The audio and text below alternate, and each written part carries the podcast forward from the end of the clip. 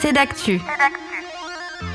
Le magazine d'actualité, tous les jours sur Radio Alpa. Radio Alpa.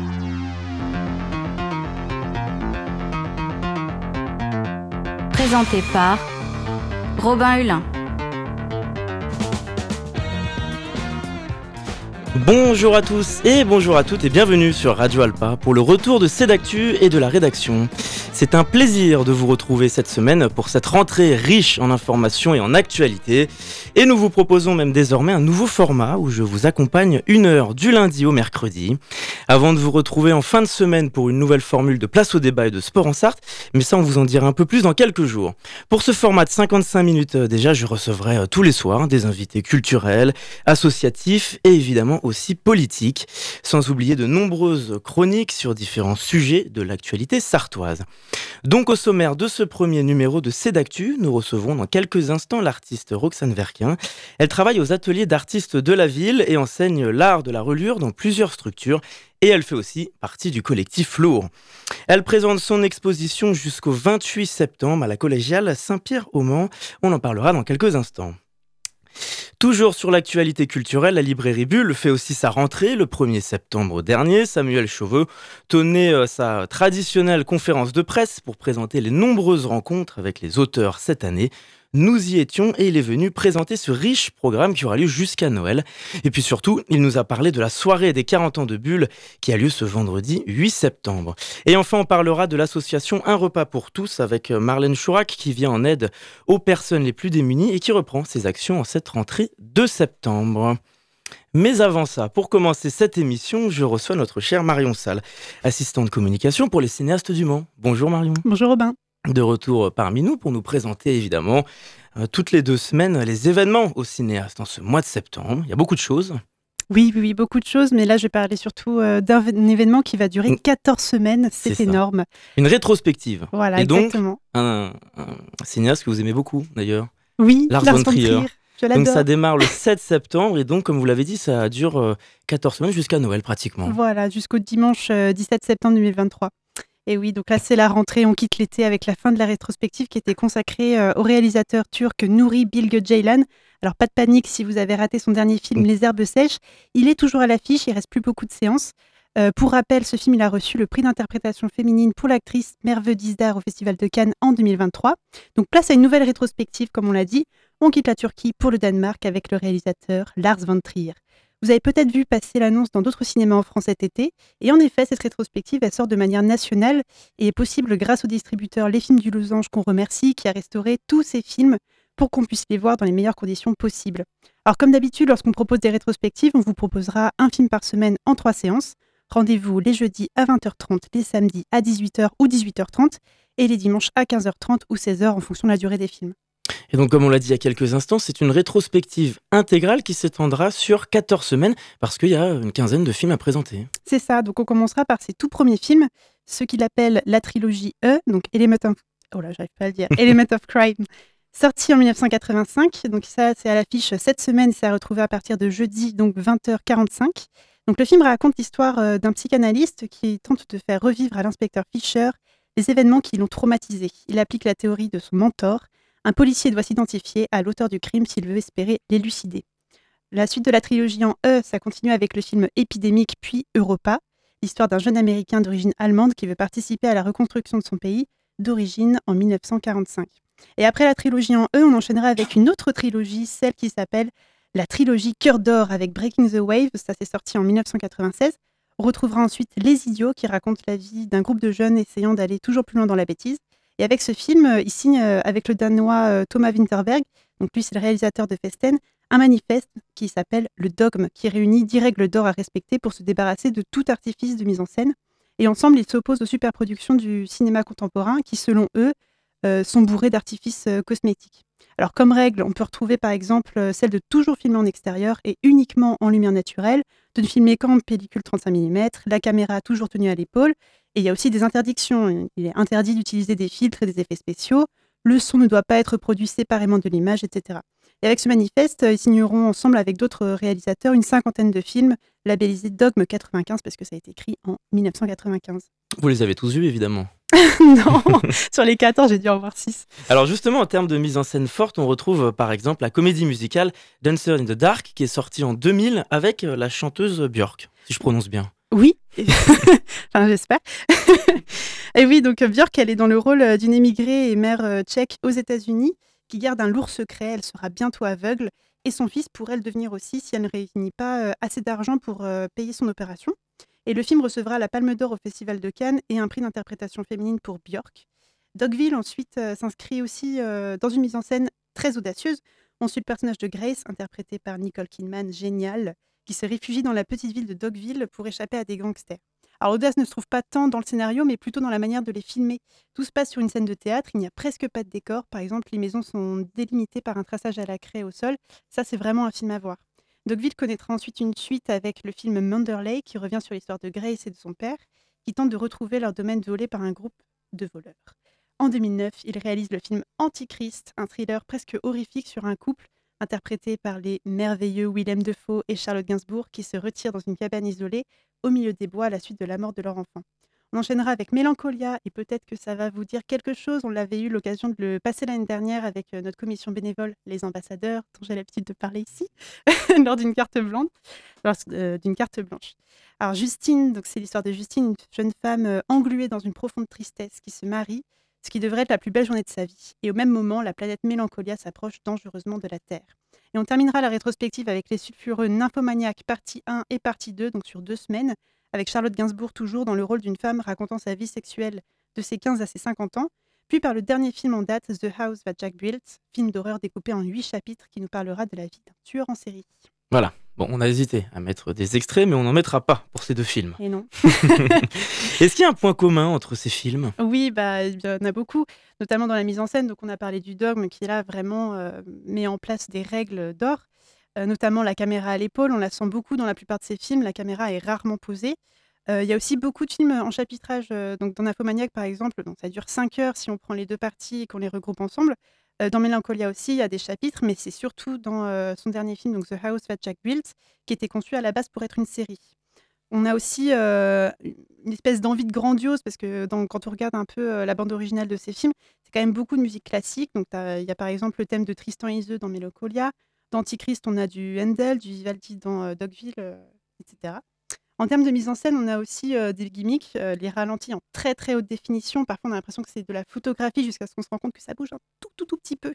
Dans Antichrist, on a aussi ça avec la mort de l'enfant ou dans, dans Mélancolia. Et peut-être aussi une envie de choquer. Hein. Par exemple, au Festival de Cannes en 2009, on se rappelle, il a fait une allusion très très lourdingue à Hitler. Et aussi dans ses films, dans la thématique, hein, Nymphomaniac, donc l'histoire de cette femme qui parle de sa vie sexuelle tout au long de sa vie.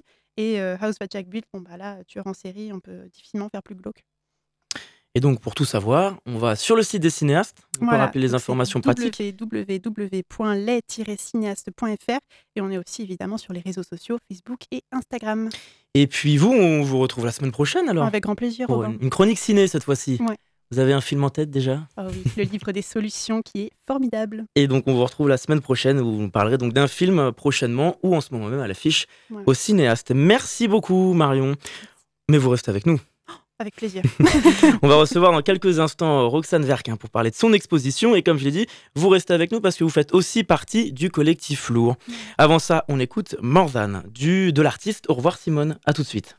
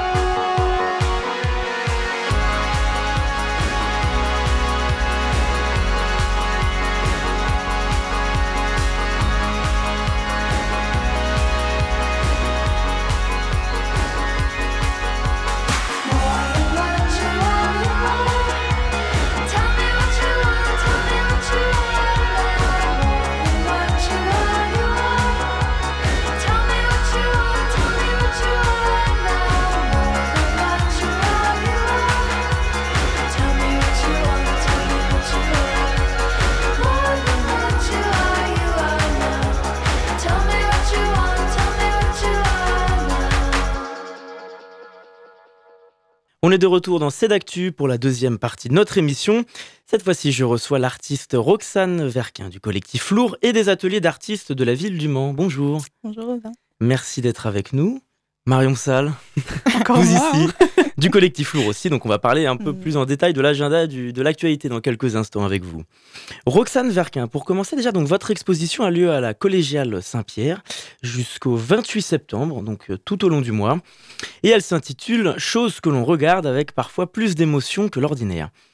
Votre travail s'établit principalement dans la peinture, et vous dites que vos créations viennent puiser dans les qualités picturales de vos photographies personnelles, familiales. Alors pour commencer déjà, est-ce que vous pouvez tout simplement nous, nous présenter quelles sont les, créations qu'on peut découvrir dans cette exposition qui a lieu tout le mois? Alors, euh, dans cette exposition, il y a euh, des pièces qui euh, ont été réalisées pour la plupart juste après en fait mes études aux Beaux-Arts. Parce que vous Donc, avez été diplômé en 2020, c'est ça? Voilà, C'est récent. Donc, euh, c'est des pièces qui s'étalent sur euh, trois années. Euh, principalement donc de la peinture. Il n'y a pas vraiment de, il a pas vraiment de, comment dire, de, de thème en fait, euh, de fil rouge euh, pour cette exposition. C'est juste un aperçu global de, de mon travail qui traite essentiellement de, du quotidien, de la famille, des amis. En tout cas, c'est ce que, ce que j'aime représenter.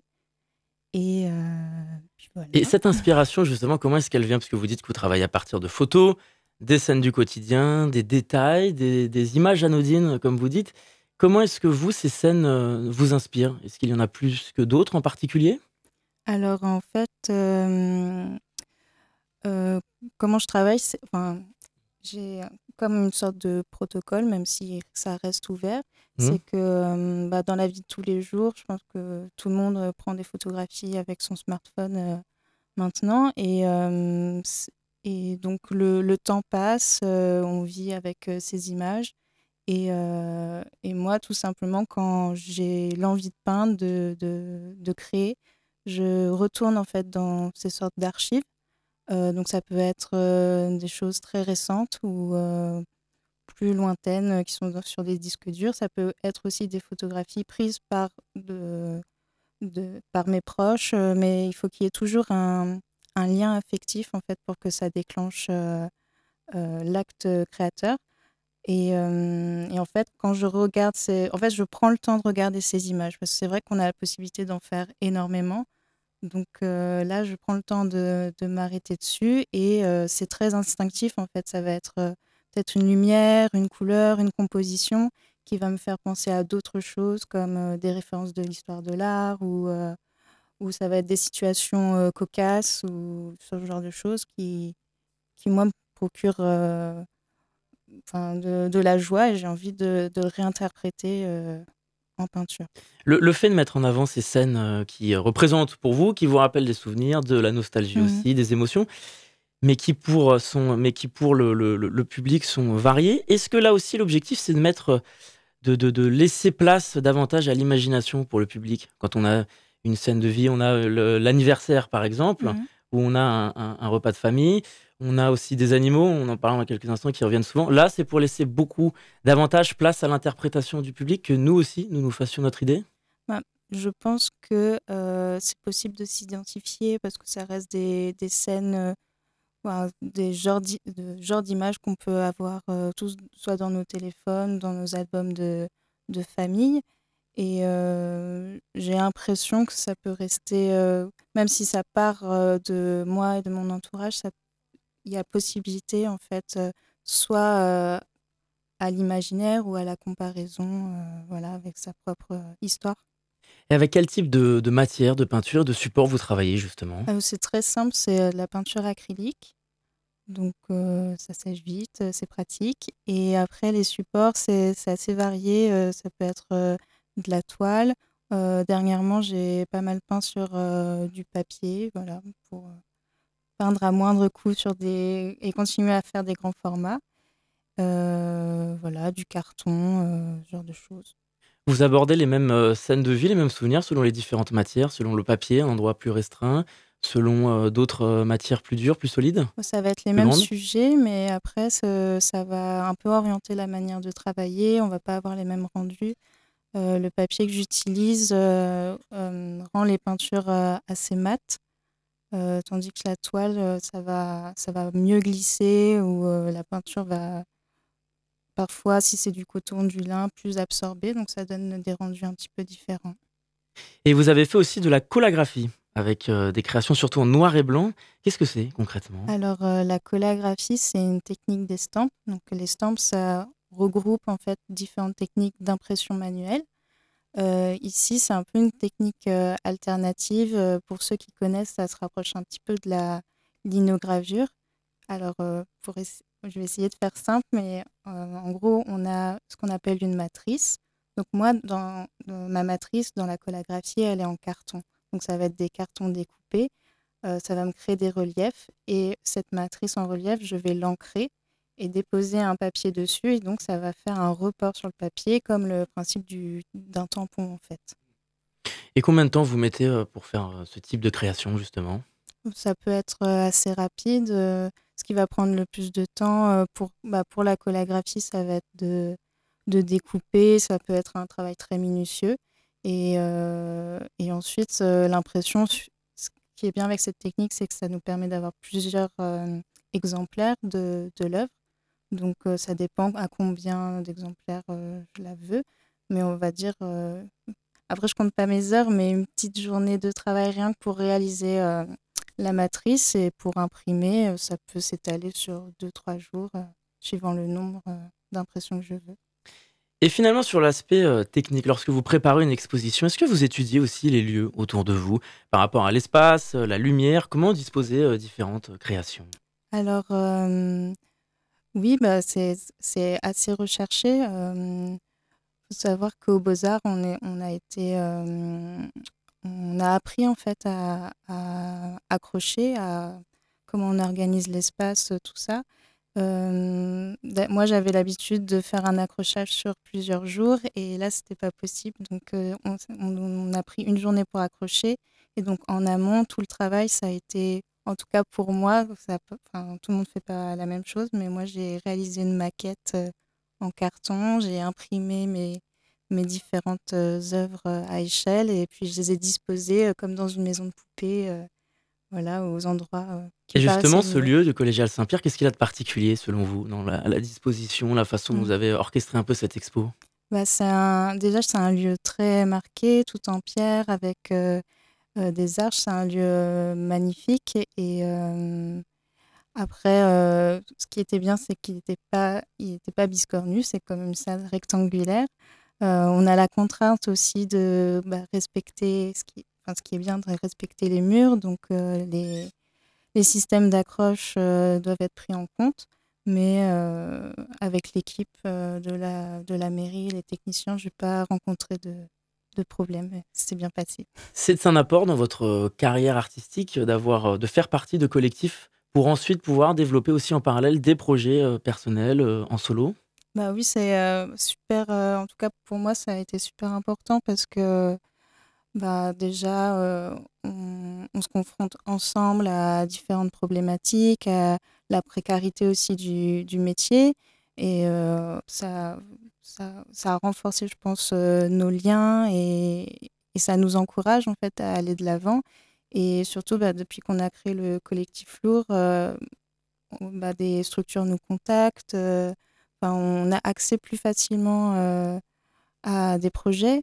Et surtout, euh, bah, pour, euh, par exemple, des personnes comme moi qui sont un peu plus réservées, on a des, personnes comme Marion ou d'autres qui sont beaucoup plus à l'aise euh, en public ou qui ont des contacts, d'autres qui sont plus à l'aise avec l'administratif. Donc, tout le monde met au profit en fait, du collectif ses aptitudes, ce qu'on sait faire. Donc, c'est pas mal et c'est assez joyeux, je trouve. Marion Salle, justement, c'était ça l'objectif du collectif Lourd, de d'associer différentes identités, différents styles artistiques euh, représentés, puisque vous êtes venu plusieurs fois sur notre antenne et il y a des projets assez diversifiés.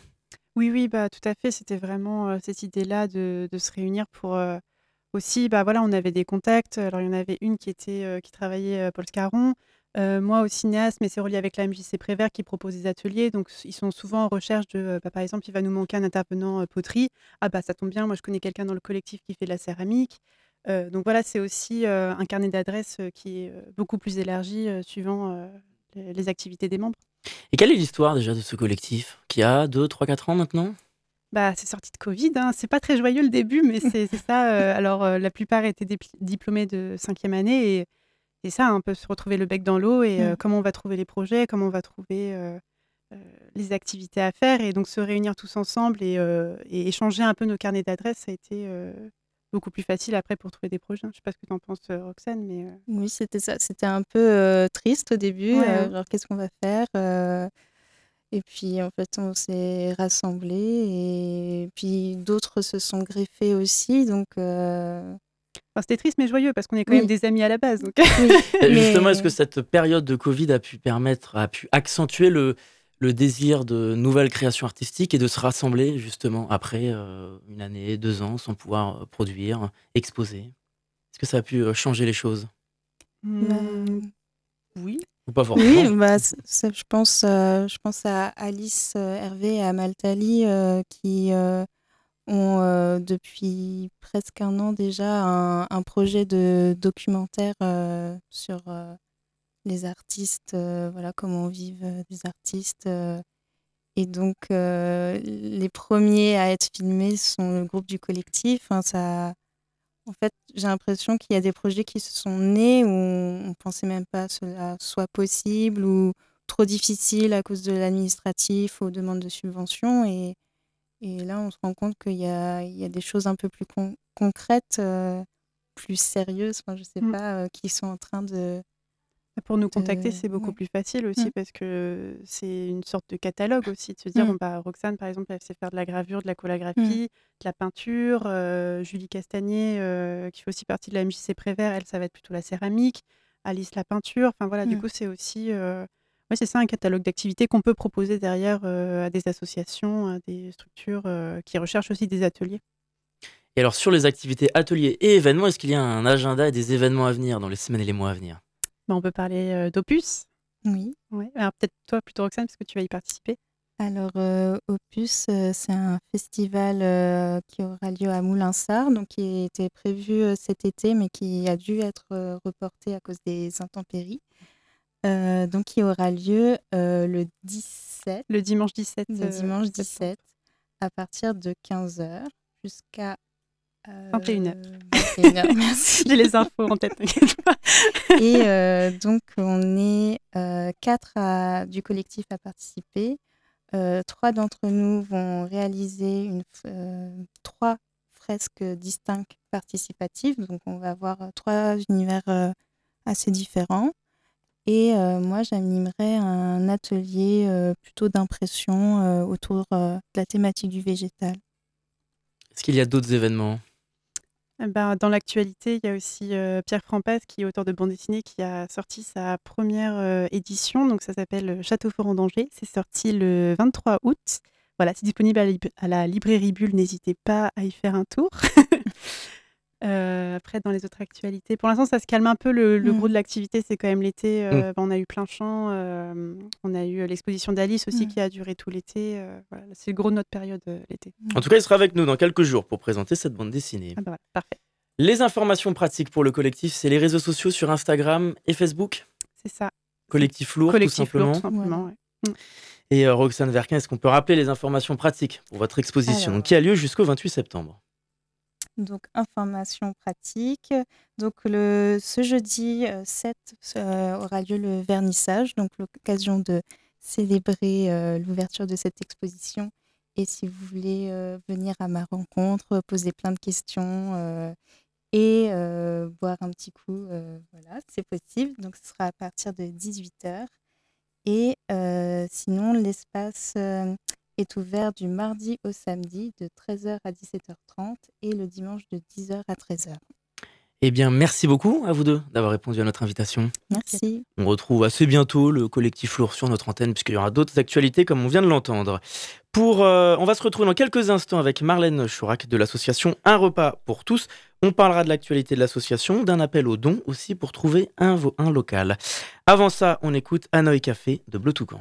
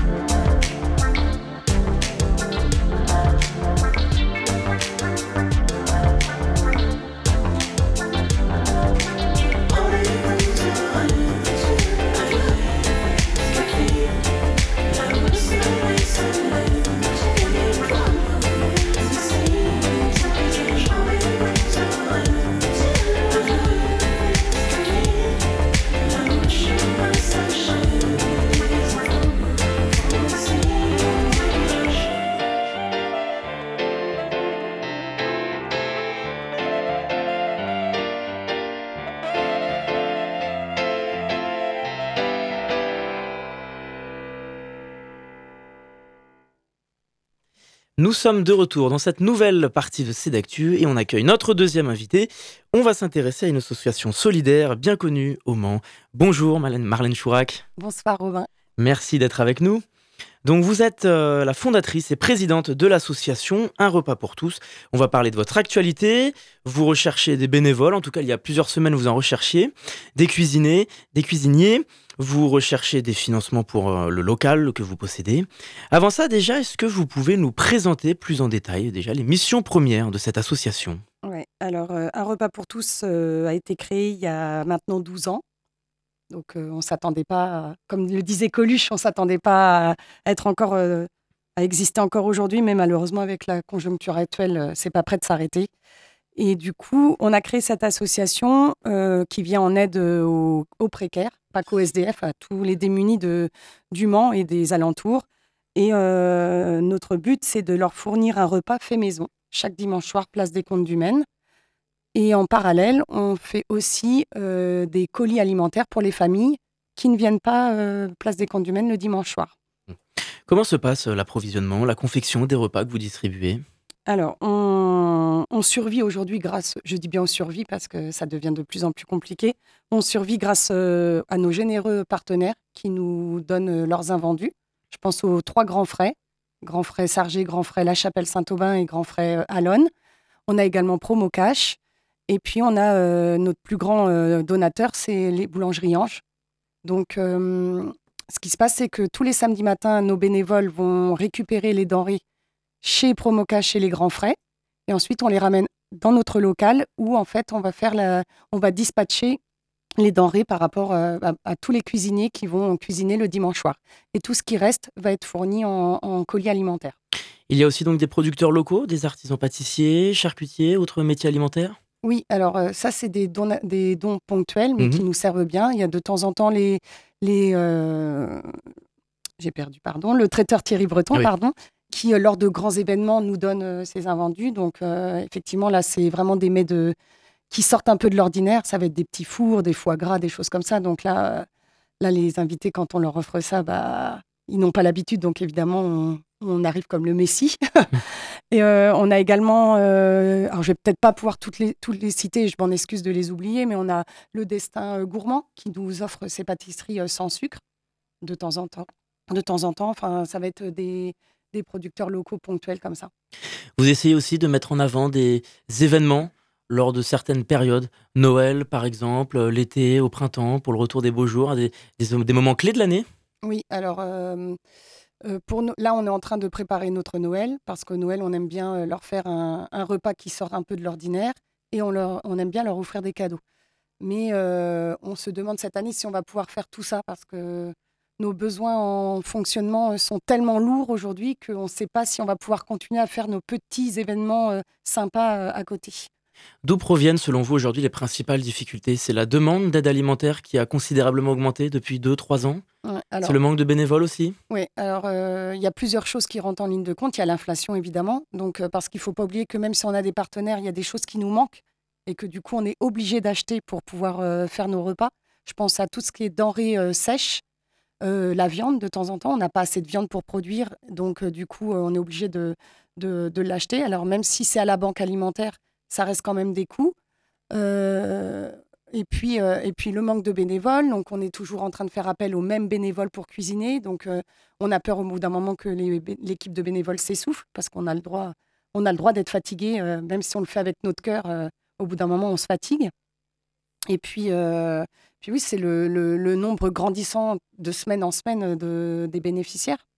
On peut trouver une explication à cela, que vous ayez de plus en plus de mal à avoir des bénévoles, peut-être plus qu'il y a encore dix ans? Bah, Oui, parce que je pense que quand on a une vie de famille et qu'on a un travail à faire toute la semaine, euh, on aspire le dimanche ou le week-end à se reposer. Et que, et que je comprends que certaines personnes n'aient pas euh, de temps euh, ou d'énergie à consacrer, parce que oui, c'est de l'énergie. Je le dis, c'est comme on le dit toujours, notre adage dans l'association, c'est donner, ça fait du bien. Et le dimanche soir, quand on vient servir, on oublie notre fatigue qu'on a consacrée ce week-end à, faire ça. Mais, euh, mais oui, c'est de l'énergie. Donc plus on sera de bénévoles, moins on aura besoin d'être présent tous les week-ends. Et plus on pourra tourner. Et de cette façon, on aura besoin de faire que un ou deux services par mois. Cette euh, association Un repas pour tous permet-elle aussi, selon vous, d'entretenir du lien social, de lutter aussi contre la solitude, solitude des personnes en difficulté des personnes les plus démunies? Bah, Comme je l'ai toujours dit, il y a 12 ans, quand j'ai créé l'association, j'ai toujours dit que la nourriture était un prétexte pour les aborder. Évidemment, ils ont faim. Et la, première chose, enfin la, première raison à laquelle, pour laquelle ils viennent, c'est parce qu'ils veulent à manger. Mais il y a quand même beaucoup de personnes de la rue, de SDF ou de personnes en grande précarité qui sont seules dans leur, euh, dans leur euh, appartement, qui nous disent que des fois, on est leur seule discussion hors rue de la semaine. Et donc ça, on se dit que si on arrêtait, euh, la solitude, c'est un gros fléau aujourd'hui. Donc on n'est pas prêt de s'arrêter, évidemment qu'on n'arrêtera pas. Mais aujourd'hui, on a peur de l'avenir, oui. De quelle manière vous travaillent avec les autres associations solidaires en Sarthe, au Mans? Alors, on ne leur demande pas beaucoup parce qu'ils sont comme nous et qu'on sait qu'ils sont en manque de bénévoles. Et donc, du coup, on ne va pas trop les solliciter. Par contre, quand on fait des gros événements comme Noël, euh, on aime bien euh, se mettre ensemble parce que plus on, a, plus on est ensemble, on dit souvent tout seul, euh, on est tout seul, on on va pas loin, mais ensemble, on arrive à faire de belles choses. Donc du coup, on se met tous ensemble et là, on arrive l'année dernière Noël, on l'a fait à trois associations. Donc c'était plus grandiose et on a, on a fait plus de, on a pu offrir plus de choses. Et lors d'un aspect technique, vous recherchez aussi davantage de financement et des aides pour euh, votre local et un camion également. Expliquez-nous. Oui, c'est ça. Alors, euh, on a un local depuis un peu plus d'un an, mais qui nous coûte 250 euros par mois hors charge. Donc à ça, il faut rajouter l'électricité, l'eau. Donc, euh, les fins de mois sont difficiles. On arrive, on va, on ne sait pas combien de temps encore on va pouvoir tenir avec ce local. Donc euh, aujourd'hui, on est en train de rechercher un box avec électricité qui nous coûterait peut-être que 50 ou 60 euros par mois. On arriverait peut-être plus à, fournir. On ne peut pas se passer d'un local parce que dans notre local, il y a les congélateurs, les frigos. Et donc du coup, pour, euh, pour stocker nos denrées, on a besoin de ça. Mais à, 250 euros par mois, on va, plus, on va vraiment avoir du mal. Le camion frigo, euh, je peux l'annoncer, on a enfin eu une, une, réponse positive de la mairie. Donc la semaine dernière, il était en il est en visite au contrôle technique, donc il ne serait tardé que la mairie, euh, enfin que le CCS, pardon, nous contacte pour, euh, pour euh, nous remettre les clés. On l'attend avec impatience, mais pareil, un, camion frigo va nous coûter cher en, essence, va nous coûter cher en assurance, va nous coûter cher en contrôle technique parce qu'un camion frigo, c'est un contrôle technique par an. Donc oui, on appelle aux dons et on a créé une cagnotte depuis un petit moment en Litchi et on aspire à ce qu'elle se gonfle encore. Donc on appelle aux dons et on peut retrouver cette cagnotte sur notre page Facebook ou euh, notre page Instagram. On parle des dons, mais est-ce qu'il y a un apport euh, en termes de subventions, un lien avec des collectivités, le département et la ville du Mans? Alors, euh, le départ, la, direction de la cohésion sociale nous a reconnu association essentielle pendant le Covid et nous a donné à deux reprises l'équivalent de 2000 euros, sans qu'on demande rien. Donc, oui, on a, on a apprécié on a tellement de dépenses aujourd'hui qu'on a besoin d'autres subventions. J'avais fait une demande à la mairie euh, de subvention il y a un peu plus d'un an où je demandais euh, euh, un prévisionnel de 15 000 euros en comptant le camion et, le, local et on a eu 2 000 euros. Donc je, comprends que la mairie ait, un budget à tenir et qu'il n'y a pas que les, les associations d'aide alimentaire qui ont besoin. Il y a aussi, je pense aussi, la culture. Il y a un gros besoin, mais 2 000 euros, ça ne nous paye même pas le local sur l'année. Donc là, oui, oui, on a peur. On sait qu'en France, les Restos du Cœur connaissent une situation aussi très compliquée, avec 35 millions d'euros de déficit selon son président. La ministre des Solidarités, Aurore Berger, a annoncé une aide de 15 millions d'euros. Est-ce que vous craignez des répercussions, vous, en Sarthe, cet hiver, lorsqu'une si grande enseigne solidaire est autant en difficulté? Bah Bien sûr, on voit bien que quand il y a des associations qui, sont, euh, qui, qui arrêtent leur service pendant un moment, c'est les autres associations qui prennent. Euh, nous, on a déjà été confrontés à des, fermetures du camion, du camion du cœur, euh, sur plusieurs semaines. On avait plus de bénéficiaires. Je pense euh, aux toquets du mercredi qui ont, été les seuls pendant cet été à servir les mercredis soirs. Parce que nous, on était obligés de faire une trêve estivale, sinon on n'aurait pas assez de bénévoles. il faut quand même que les bénévoles partent en vacances. Je suis sûre qu'ils ont eu plus de bénéficiaires les mercredis soirs que d'habitude. Alors Marlène Choura, qu'est-ce que vous pouvez nous rappeler les informations pratiques de cette association, si déjà on souhaite devenir bénévole ou faire un don par exemple? Voilà, alors si vous souhaitez être bénévole, vous nous contactez sur la page Facebook, on vous expliquera tout. Euh, on ne vous demande pas d'être bénévole tous les week-ends. Si vous avez envie même de le faire une seule fois dans l'année, vous êtes les bienvenus. Parce qu'il n'y a pas de petite contribution. Si chacun faisait un samedi, euh, ça serait déjà formidable. Donc euh, contactez-nous sur la page Facebook, on vous explique toutes les informations et le déroulé des récupérations de la cuisine. Et puis surtout, si vous n'avez pas le temps, mais que vous voulez participer à un repas pour tous, il vous suffit juste de faire un petit don. Il n'y a pas de petit don. Et je vous invite à nous contacter sur Facebook ou Instagram et de participer à la cagnotte Litchi en ligne actuellement. Merci beaucoup, Marlène Chouac, d'avoir répondu à, notre invitation. On rappellera les informations pratiques si vous souhaitez devenir bénévole, si vous souhaitez avoir la moindre information aussi en tant que bénéficiaire, évidemment. On rappellera les informations euh, dans notre podcast. Merci encore d'avoir répondu à, notre invitation. Évidemment, on va sur la page Facebook pour tout savoir aussi sur votre actualité. On va se retrouver dans quelques instants pour la dernière partie de notre émission, après une pause musicale. On écoute About Damn Time avec Lizzo et Purple Machine. A tout de suite sur notre antenne.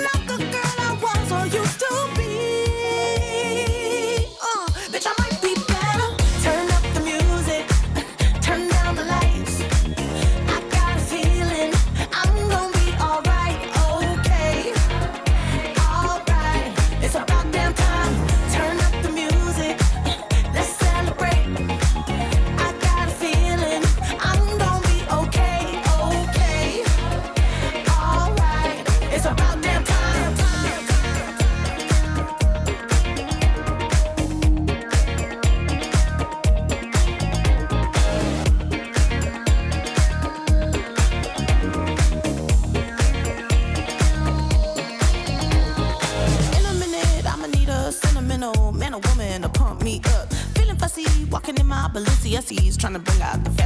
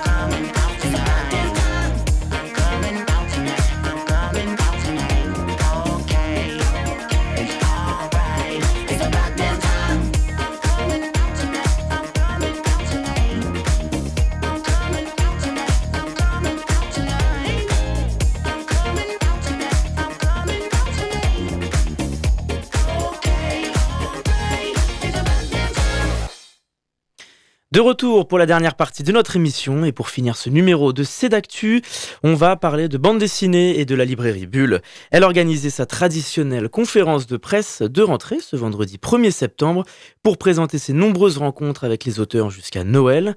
Il y aura beaucoup, beaucoup de surprises de très grands auteurs qui viendront. Nous y étions Ah, et Samuel Chauveau, son directeur, directeur emblématique de la librairie Bulle, est venu nous présenter cette riche actualité beaucoup plus en détail. On écoute ça. Chauveau, Bonjour. merci d'être avec nous. Donc euh, le 1er septembre, Voilà. vous présentiez votre traditionnelle Bah, écoutez- conférence de rentrée et surtout le grand programme qui nous attend au moins jusqu'à Noël. Il y a beaucoup, beaucoup de rencontres avec euh, les auteurs. Il y aura un faites lire au passage hein, à l'automne. C'est pour signaler aussi la richesse de cette rentrée. Nous parlons toujours de la rentrée littéraire. On parle peu finalement de la rentrée dans le domaine de la bande dessinée. C'est tout aussi foisonnant, riche, varié, pluriel. La création est hors norme. Et évidemment, dans tout cela, euh, en, extraire un petit peu, bien, je vais pas dire la quintessence, mais en tout cas plein de choses qu'on avait envie aussi de mettre sur pied, ça a été déjà un choix euh, euh, in- incroyable. Chaque semaine, nous aurons un événement. Et évidemment, l'un des points d'orgue sera aussi l'abbaye de l'Épau.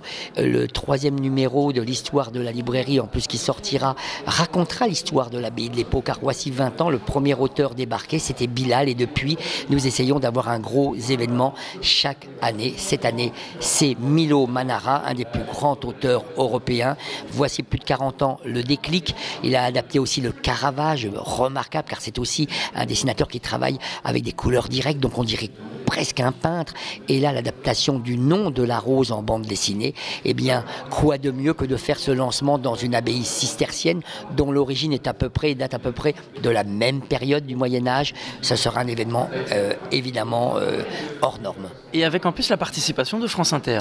Exactement. On a la chance aussi, un petit peu, beaucoup de journalistes étaient venus euh, pour diriger certains débats que la librairie Bulle avait mis sur pied. Donc j'ai la chance de connaître quelques euh, journalistes de, France Inter et Laetitia Gaillet a accepté de diriger le débat. Ben, c'est vraiment très chouette également.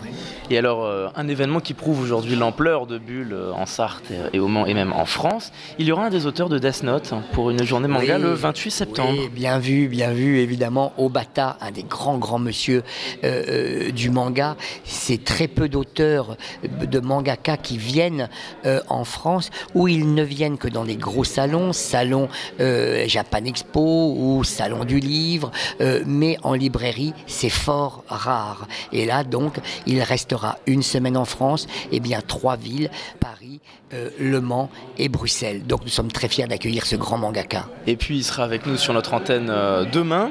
On parle aussi de Madeleine Résistante avec euh, Jean-David Morvan et Dominique Bertaille sur cette célèbre résistante. C'est le deuxième opus.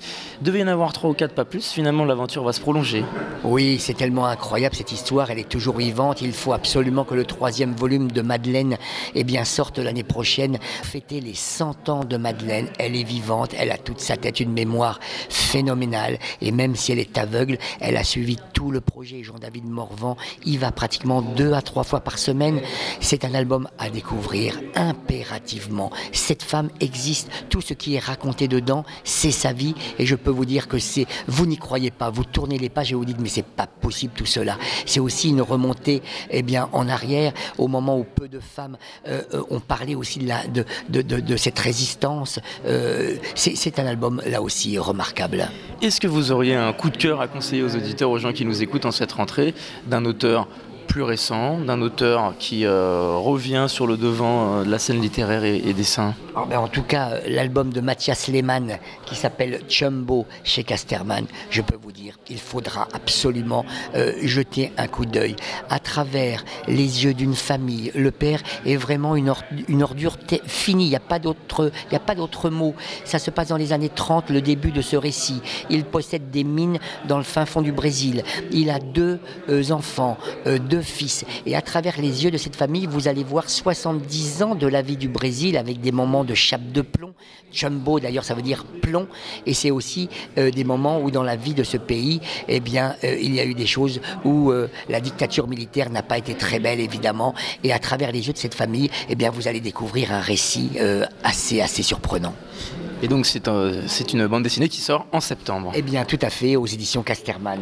Mais il y aurait tellement de choses. Le nouveau Black Sad, évidemment, aussi. Et puis, euh, quand même, le MSB et euh, cet album euh, de bande dessinée qui va marquer les 30 ans du MSB. Euh, 12 auteurs. Un scénariste Olivier Renaud, des journalistes sportifs qui vont raconter cette histoire très riche de- d'un des clubs les plus, les plus incroyables de France avec un parcours européen souvent tous les ans.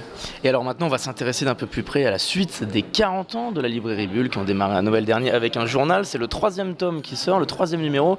Il y a une soirée ce vendredi 8 septembre avec un auteur, un dessinateur très très célèbre. Ah ben oui, donc euh, 40 ans, 4 numéros, chaque numéro retraçant 10 ans de la vie de la librairie. Et donc pour le troisième numéro, et qui a signé l'étiquette de notre bière, puisque à chaque numéro, la brasserie Septembre 2 eh bien, nous sort une bière. Et c'est Franck Margerin, un des grands noms. Certes, il ne fait plus grand-chose depuis quelque temps. Euh, il, il profite d'une semi-retraite, peu importe. Ça a été une star. Vous ne pouvez pas imaginer, les jeunes en tout cas ne peuvent imaginer euh, la notoriété que Franck Margerin a eue dans les années 70-80. C'était dans le showbiz, il était connu partout. Il Le faisait- père du célèbre Lucien la banane. Lucien la banane, ou Rocky, etc. Et de toute la vie de cette jeunesse des années 70-80. Bien écoutez, euh, cette soirée pour la remise du troisième numéro, Franck sera là, Franck Margerin sera là. Ça va être une belle fête parce qu'on l'oublie un petit peu. Moi j'avais envie en tout cas de le remettre sur le devant de la scène. 40 années de librairie Bulle. Justement, Samuel Chauveau, est-ce qu'il y a 30 ou 40 ans, la rentrée bande dessinée était aussi diversifiée et riche en propositions? Ah non, c'est fou, hein, c'est fou. Et ne parlons pas des années en arrière. Euh, simplement un chiffre. J'ouvre en 83. Je pense que ces quelques années qui se sont succédées, c'est 200, 250, 300. On monte jusqu'à 500 nouveautés peut-être au bout de 4-5 ans. Genre aujourd'hui, c'est 4000, 4500. Il y a eu même un pic il y a quelques années à pas loin de 5000 nouveautés par an. Autant vous dire que ça n'était pas la même chose. Euh, la création était moins riche, moins forte. Mais tout ça se mettait sur pied. En fait, les années aussi incroyables, même s'il y a beaucoup de difficultés concernant les auteurs, concernant tout ce que l'on connaît aussi de l'inflation des prix du livre aussi, mais la richesse, elle est quand même présente depuis une, deux grosses décennies et chaque année on se dit ça n'est pas possible, ça va s'arrêter et non pourtant on redécouvre encore toujours et toujours des choses euh, surprenantes. S'il y a autant de nouveaux styles explorés, de nouveaux auteurs, est-ce qu'on peut l'expliquer par le fait que la bande dessinée aujourd'hui s'empare réellement de thématiques de société, là où autrefois c'était beaucoup centré sur les aventures, le fantastique, l'humour. C'est beaucoup sûr, plus diversifié maintenant Vous avez tout à fait bien décrit cela, c'est que en plus avec l'arrivée de beaucoup de femmes qui donnent aussi une vision différente, euh, une manière de raconter du- différente, une personnalité, une sensibilité différente, eh bien elle, ça permet aussi de faire venir dans ce monde un peu machiste de- d'il y a de nombreuses années, beaucoup de femmes également, euh, les, les- les gamins, les ados avec le manga, tout ça effectivement fait qu'il y a des publics, il n'y a plus qu'un public, mais il y a des publics avec des familles, avec des spécificités, et c'est ça que, que vous disiez tout à l'heure, évidemment. Le manga, justement, Bull essaye de s'adapter à cette euh, mode, cette euh, identité manga qui explose aujourd'hui en, en Europe depuis une dizaine d'années. Mais il faut rappeler aussi que Robin, j'ai eu 40 ans, j'avais les- le plus grand fond manga et même peut-être encore aujourd'hui. Voici, dès que le manga est arrivé, eh bien, j'ai j'ai senti, même si c'était pas forcément ma manière de, euh, de, de lire, de raconter, mais j'en lisais beaucoup à l'époque, beaucoup moins maintenant, parce qu'il faut avoir des vrais spécialistes. Nous avons des vrais spécialistes à la librairie. Moi, je ne peux plus, car euh, ça bouge trop vite. Et puis, le monde de la BD adulte euh, est tellement aussi riche que chacun, ça- chacun son domaine. Mais évidemment, c'est un, ils ont su capter ce que les jeunes avaient envie, les moins jeunes, les ados, etc. C'est là aussi euh, un domaine de créativité euh, extraordinaire. Merci beaucoup, Samuel Chauveau. Merci Robin. Est-ce qu'on rappelle l'adresse de Librairie Bulle, si on veut venir sur place, évidemment?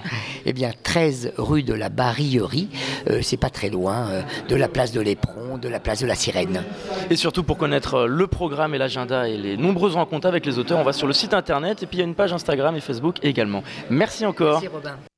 Et je rappelle que la librairie Bulle publie le tome 3 de son journal qui retrace les 40 ans d'histoire de la librairie. Donc ce troisième tome consacre à ces euh, 20 dernières années. C'est la fin de cette émission. Merci à tous de nous avoir suivis. C'est un magazine que vous pouvez réécouter en podcast sur radioalpa.com et sur toutes les plateformes d'écoute. En attendant, je vous dis à très vite sur notre antenne.